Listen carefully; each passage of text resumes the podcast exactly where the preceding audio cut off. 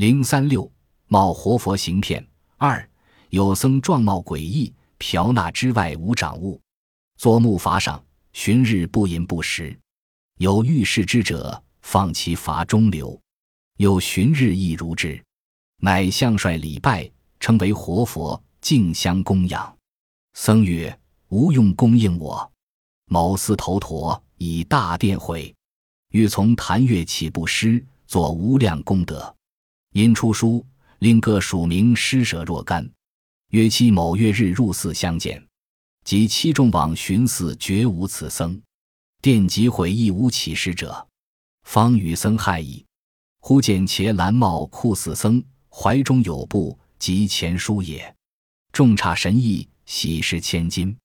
恐谢语有损功德，借勿传布。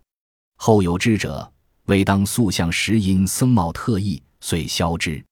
为翌日诓骗之计，所以能旬日不食不饥者，乃以干牛肉脯做大念珠数十颗，暗淡之也。有个僧人相貌非常特别，他的身上除了嫖纳之外，就再也没有东西了。不知道从哪天起，他就坐在木筏上。整天不吃不喝，有人试探着把木筏顺水推走。没过几天，他又恢复原样。这使人们对他非常崇拜，称他为活佛，敬香供养。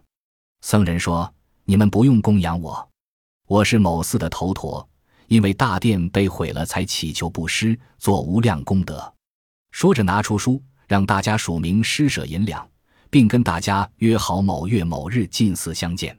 等到了那天。众人到寺中询问，才发现寺中并没有这个僧人，大殿毁了，也没有让僧人出去乞施。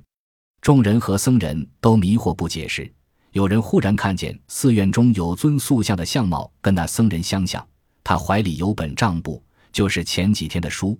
众人惊诧于僧人的神意，高兴地施舍了千两银子，唯恐谢语有损功德。后来有知情的人说。当时寺庙造塑像时用了那个僧人的相貌，后来被他用作了诓骗的工具。他之所以能整天不吃饭却不饿，实际上是他把牛肉干做成几十颗大念珠，偷偷的吃了。